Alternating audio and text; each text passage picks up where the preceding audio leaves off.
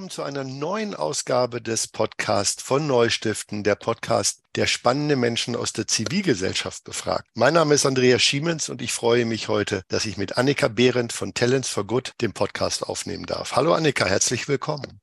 Hm, hallo Andreas, schön, dass ich dabei sein darf. Ja, großartig, dass du die Zeit hast, Annika. Ich gehe davon aus, viele, viele Menschen wissen natürlich schon, wer Talents for Good ist, gerade die, die sich ähm, in den letzten Jahren um neue Jobs in der Zivilgesellschaft bemüht haben. Aber magst du für die anderen Hörerinnen vielleicht noch mal kurz vorstellen, wer du bist und was Talents for Good macht?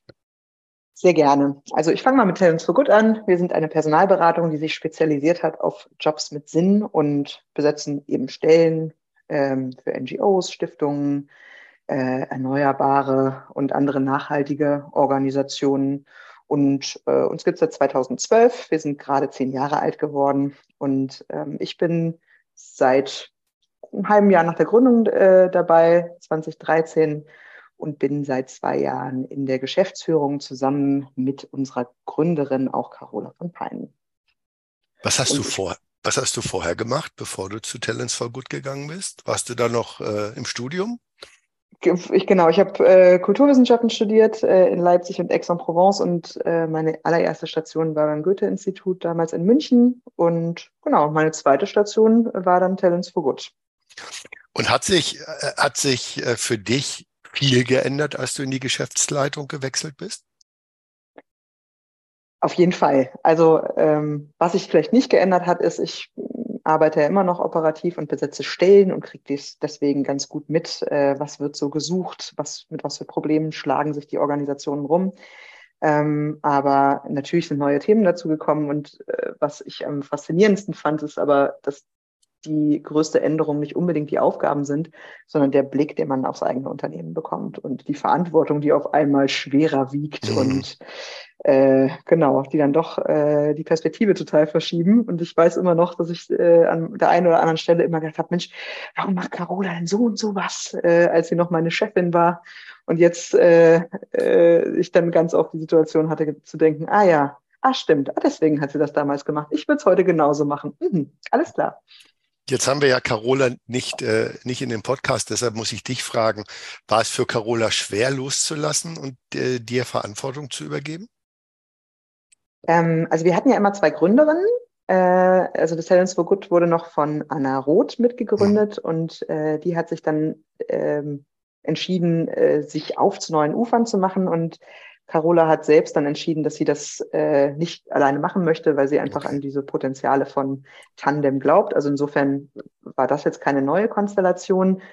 Aber ähm, was ungefähr gleichzeitig passiert ist, ist, dass Carola sich viel mehr nach unseren Impact-Zielen zugewandt hat und eben jetzt viel in Verbänden organisiert ist, also zum Beispiel im Vorstand äh, vom Bundesverband Nachhaltige Wirtschaft und ähm, deswegen halt weiter weg ist von unserem, von unserem Tagesgeschäft. Und ich glaube, das ist äh, eher ein Punkt. Ne? Also, dass äh, wir einfach die Aufgaben anders aufgeteilt haben und dass sie nicht mehr so nah dran ist an den Projekten und an den Kunden. Und ich glaube, das war ein äh, Umstellungsprozess natürlich. Aber äh, also ich war immer sehr begeistert davon, wie gut sie darin ist, äh, Verantwortung zu übertragen, Vertrauen zu schenken. Insofern glaube ich, ist das sehr elegant bei uns abgelaufen. Ja, das kann ich mir gut vorstellen. Ich kenne euch ja beide und äh, finde das großartig, wie ihr das gemeinsam macht. Aber wenn du jetzt mal auf diese fast neuneinhalb Jahre Talents for Good zurückblickst, die du schon da bist, was hat sich aus deiner Sicht am meisten im Unternehmen verändert? Mhm. Es werden bald zehn tatsächlich. Mhm. Also ich glaube, der wichtigste Punkt, oder sagen wir mal, es gibt zwei. Also der Arbeitsmarkt hat sich komplett verändert. Ähm, ich weiß noch, dass wir äh, so 2013, äh, wenn wir in Kundengesprächen waren, vor allem erstmal erklären mussten, warum um Gottes Willen es uns überhaupt gibt, weil Stellen besetzen können wir, kann man ja auch selbst. Das ist, hat sich komplett verändert. Ähm, und äh, früher war die Herangehensweise, wir nehmen super viel Arbeit ab, damit man, äh, damit die Organisationen selbst nicht die 150 Bewerbungen sichten müssen. Das ist heute auch anders. Jetzt haben wir äußerst selten 150 Bewerbungen und es geht eher darum, wie kriegen wir es eigentlich hin, die beste Person zu finden in einer Situation des Fachkräftemangels. Also das ist, glaube ich, die größte Veränderung, dass einfach Fachkräftemangel inzwischen angekommen ist in unserem gemütlichen Nischchen äh, des dritten Sektors. Und auf der anderen Seite ist es natürlich so, dass wir als Organisation uns total verändert haben. Ne? Wir waren ein Start-up, äh, jetzt sind wir ein äh, erwachsenes Unternehmen, das größer ist, das klarere Strukturen hat, das natürlich auch Erfahrungen gesammelt hat. Ähm, und genau, da also einfach ähm, das natürlich sehr viele Veränderungsprozesse auch mitgebracht hat und ähm, die Herausforderung für uns hatte, zu wachsen und gleichzeitig aber die Dinge, die wichtig sind, zu übertragen, damit die weiterhin bei uns existieren. Was glaubst du, warum der Fachkräftemangel in dieser kleinen Nische Gemeinnützigkeit, Zivilgesellschaft, warum schlägt der so hart rein?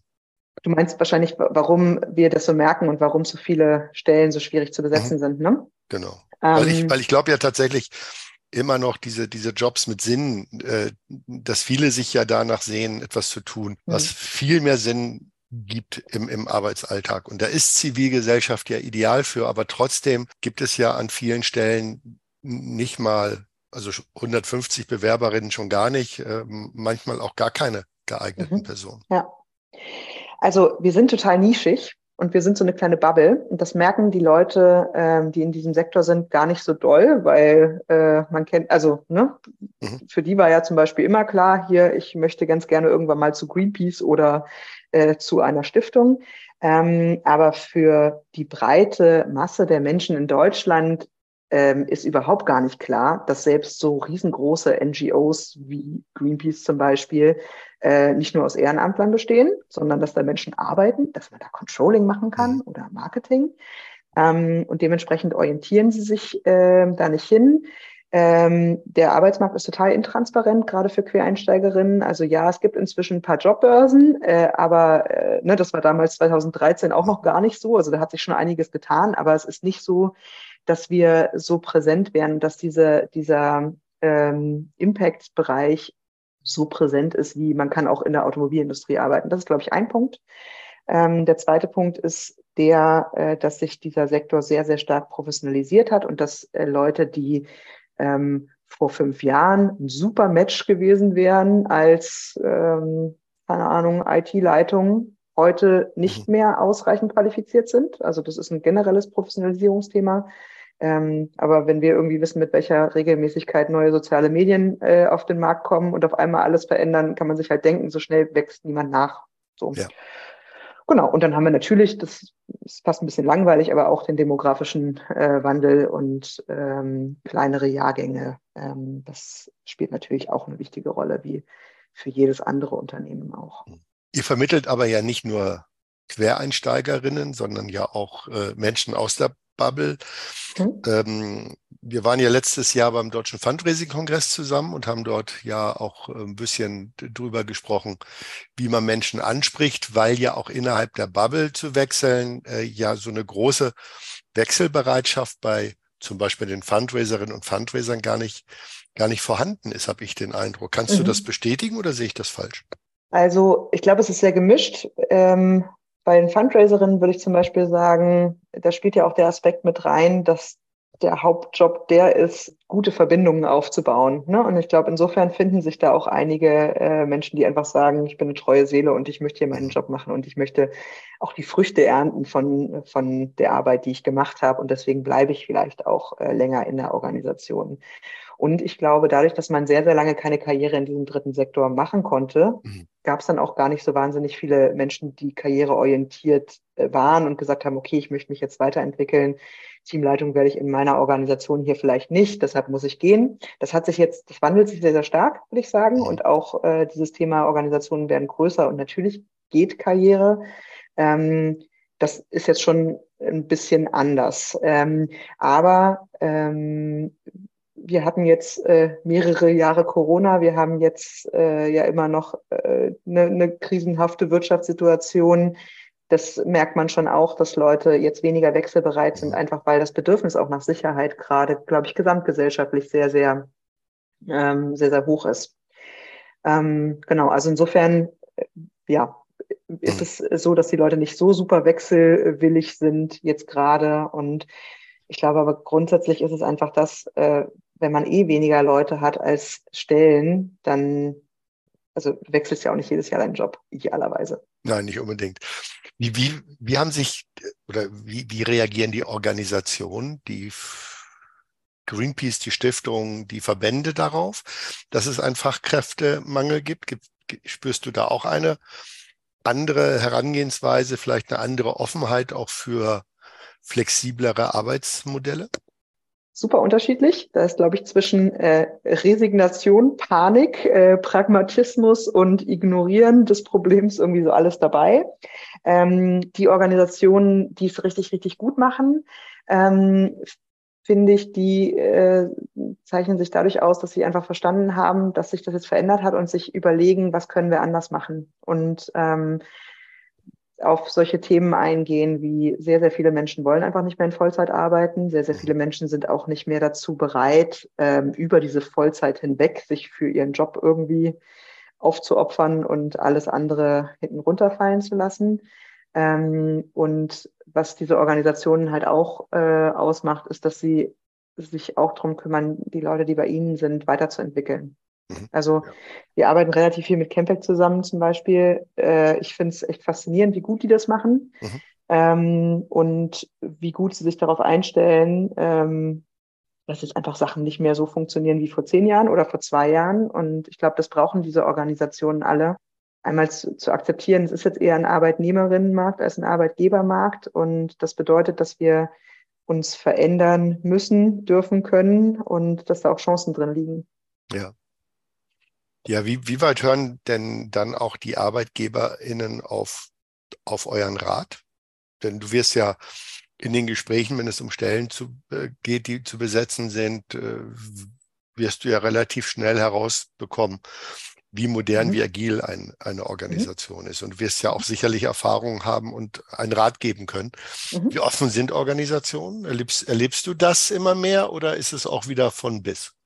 Ja, also ich glaube, die Organisationen, die mit uns zusammenarbeiten, die haben ja schon so einen kleinen Leidensweg hinter sich, ne? Weil in der. Regel entscheiden die sich, äh, sich jemand extern zu holen und ja auch zu bezahlen, weil sie selber schon erfolglos versucht haben, eine Stelle zu besetzen ähm, oder einfach der Meinung sind, äh, das ist jetzt hier sehr sinnvoll.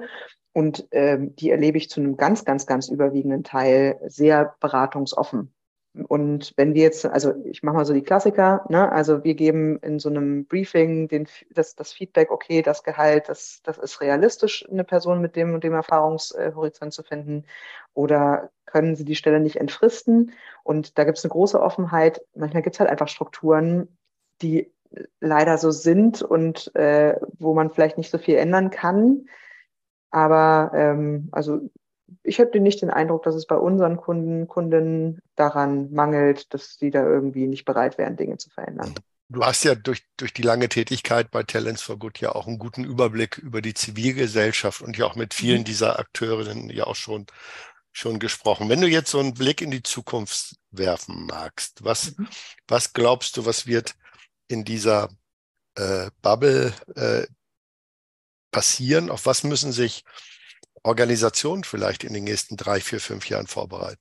Also was für mich ganz klar ist, ist, dass äh, wir immer mehr in Konkurrenz treten werden mit klassischen Wirtschaftsunternehmen um die besten Köpfe. Das war ja lange nicht so, weil ähm, wenn man in der Entwicklungszusammenarbeit gearbeitet hat, dann brauchte man jemanden mit dem entsprechenden Studium und diese Person ist dann auch ganz zwangsläufig zu uns gekommen. Jetzt äh, also alle Organisationen, die ich kenne, sind gerade dabei, in großen digitalen Transformationsprozessen äh, sich zu befinden. Ja, also das heißt, die IT-Profis werden gesucht, genauso wie die Leute, die gutes Marketing machen, ähm, kaufmännisch auch nochmal eine Schippe drauflegen.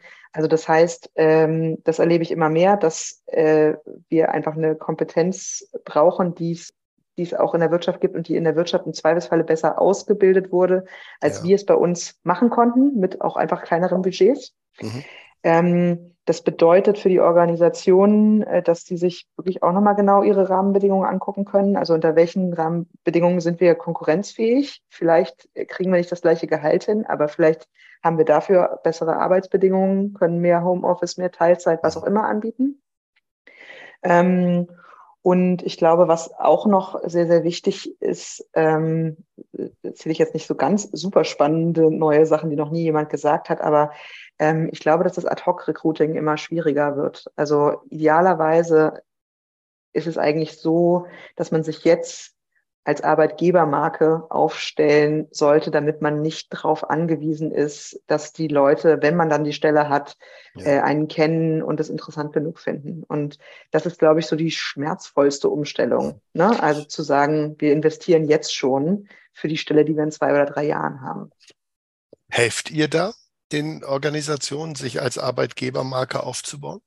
Hm, ja, also wir beraten auch dazu, genau. Und die meisten haben dann ja die Vorstellung, okay, da geht es jetzt irgendwie um was Tolles auf der Webseite oder um das irgendwie super gepflegte Kununu-Profil oder sowas. Das ist am Ende eigentlich das, äh, ähm, das ist dann nur noch die Umsetzung. Der, der viel wichtigere Punkt ist ja, wer sind wir als Organisation, was sind unsere Werte, wer passt zu uns und wie kriegen wir es rüber, dass wir eben ein Arbeitgeber sind, der vielleicht attraktiver ist als andere und wie kriegen wir das hin, dass es so viele Leute wie möglich mitbekommen und uns glauben.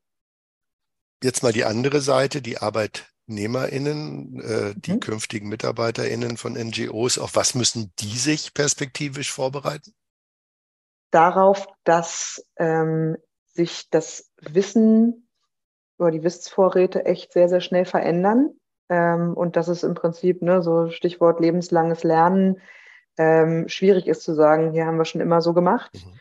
Ähm, ich glaube, dass eine sehr, sehr große Kompetenz, die ist auch mit Unsicherheit und Veränderung umgehen zu können. Ne? Also ich habe es ja gerade gesagt, diese digitalen Transformationsprozesse, die ja. sind ja super unangenehm. Ne? Ähm, weil, äh, ich mache ein Beispiel, wenn man einfach nur eine Software äh, für die Kernprozesse einführt, dann funktioniert am Anfang erstmal gar nichts, alles dauert länger und äh, so. Und das macht natürlich keinen Spaß, auch in vollgepropften Arbeitsalltagen, die wir so haben. Aber ich glaube, dass es was ist, was nicht mehr aufhört und wo es wirklich darum geht, wie kriegen wir das hin, dass wir gelassen umgehen mit Veränderungen, dass wir resilient sind gegenüber Krisen, für uns irgendwie das hinbekommen, auf der einen Seite einen guten Job zu machen, aber eben auch gesundheitlich äh, das nicht uns zu Lasten äh, gehen zu lassen und eben auch Zeit zu haben für andere Themen, ne? für die Familie, für das Ehrenamt, ähm, für was auch immer. Und wie helft ihr da den Menschen? Also das ist eine gute Frage. Ich glaube, was wir ähm, jetzt gerade, also wir haben ein Kursangebot, was sich an Arbeitgeber richtet, wo wir zu bestimmten Themen auch Workshops anbieten, ne, zu ähm, zum Beispiel emotionaler Sicherheit, äh, Selbstführung und so weiter. Ähm, aber ähm, es ist schon so, dass das ganz oft auch echt eine individuelle Reise ist und super gute Arbeitgeber damit begleiten, ne, indem sie äh, zum Beispiel an, äh, Angebote zu Gesundheit schaffen oder Coaching-Angebote, die ähm, die Arbeitnehmerinnen da äh, in, ja, also in Anspruch nehmen können. Okay. Und was sind, was, was sind eure Pläne bei Talents for Good für die Zukunft? Was mhm. ist da jetzt in der Pipeline? Was, was habt ihr dort alles noch vor? Also ähm, wir haben äh, jetzt gerade einen sehr, sehr großen Fokus darauf, wie kriegen wir es eigentlich hin, dass andere und neue Menschen mit anderen Biografien in unseren Sektor kommen, einfach um äh, diesen Fachkräftemangel entgegenzuwirken. Und wir stellen uns jetzt gerade sehr, sehr intensiv die Frage, wie kriegen wir das hin, dass äh, Leute aus der konventionellen Wirtschaft die einen sinnhaften Job wollen, sich auch wirklich trauen und dann eben auch erfolgreich wechseln. Ähm, dafür bauen wir jetzt gerade einen neuen Geschäftsbereich auf äh, mit Angeboten für diese Zielgruppe und sind da in so einer Phase, in der wir jetzt ganz genau gucken, was hilft eigentlich diesen Leuten. Also wir wollen da wirklich Impact kreieren und mhm. wir wollen auch, dass das nicht äh, sowas ist. Wir haben bisher One-to-One-Coachings da angeboten. Das bringt ja aber nicht äh, die große Masse, wenn 40 Leute im Jahr sich da coachen lassen, ne? sondern wir wollen ein Angebot äh, schaffen, das sehr gut zugänglich ist, auch für Zielgruppen, die vielleicht nicht so viel Geld haben und womit wir einfach sehr, sehr, sehr viele Menschen erreichen, weil wir brauchen die. Und am liebsten wäre es uns eigentlich, äh, wenn schon morgen die ganzen äh, super gut ausgebildeten Leute aus den ähm, Unternehmen, ich mag jetzt, ich nenne jetzt vielleicht nicht diese Namen, ne, aber die jetzt vielleicht da einfach äh, gerade keinen großen gesellschaftlichen Beitrag leisten können und das aber wollen, in Scharen in unseren Sektor strömen, weil sie werden gebraucht und äh, wir müssen hier, das sehen, wir, das sehen wir an all den Krisen, die es gerade gibt, echt gesellschaftlich ein bisschen was drehen. Und da wollen wir ähm, eine Rolle spielen, das einfacher und möglicher zu machen. Dass es eben nicht nur die wenigen Leute sind, die, ähm, die diesen, diesen Pionierspirit haben, das schaffen, sondern wirklich, wirklich viele Menschen. Also Appell an alle, die Lust haben, die Zivilgesellschaft näher kennenzulernen, sich äh, intensiver mit den Jobmöglichkeiten zu beschäftigen. Absolut und sich zu trauen. Ne? Ja. Also es ist ja ganz oft so, dass man sagt, ja, ich hätte gerne, aber hm, jetzt sind die Zeiten so unsicher und ach, ich finde jetzt hier irgendwie auch nichts. Ich glaube, dass das Beste ist, wirklich zu sagen, komm, ich gehe das an. Ähm, die Gehälter sind nicht so schlecht, wie man annimmt. Äh, und äh, die Jobs gibt es. Und im Moment gerade muss man so ein bisschen die Pilzsucher-Mentalität haben, aber das wird sich auch nochmal ändern. Also einfach trauen und einfach schauen, was wartet da auf mich. Weil wenn man unglücklich in einem, in einem Job ist, der einen in vielerlei Ebenen nichts mehr bringt, das ist ja, also wir verbringen so viel Zeit auf der Arbeit, das ist es nicht wert. So. Und äh, springen, das ähm, erfordert immer ein bisschen Mut, aber ich kenne wirklich viele Wechslerinnen und von denen hat es niemand bereut. Ja, das weiß ich auch äh, tatsächlich. Liebe Annika, das ist ein perfektes Schlusswort. Mhm. Äh, traut euch zu springen, liebe Hörerinnen und Hörer. Es lohnt sich tatsächlich den Sprung in die Zivilgesellschaft. Annika, danke für den Podcast. Hat Spaß gemacht. Vielen Dank, Andreas. Gern.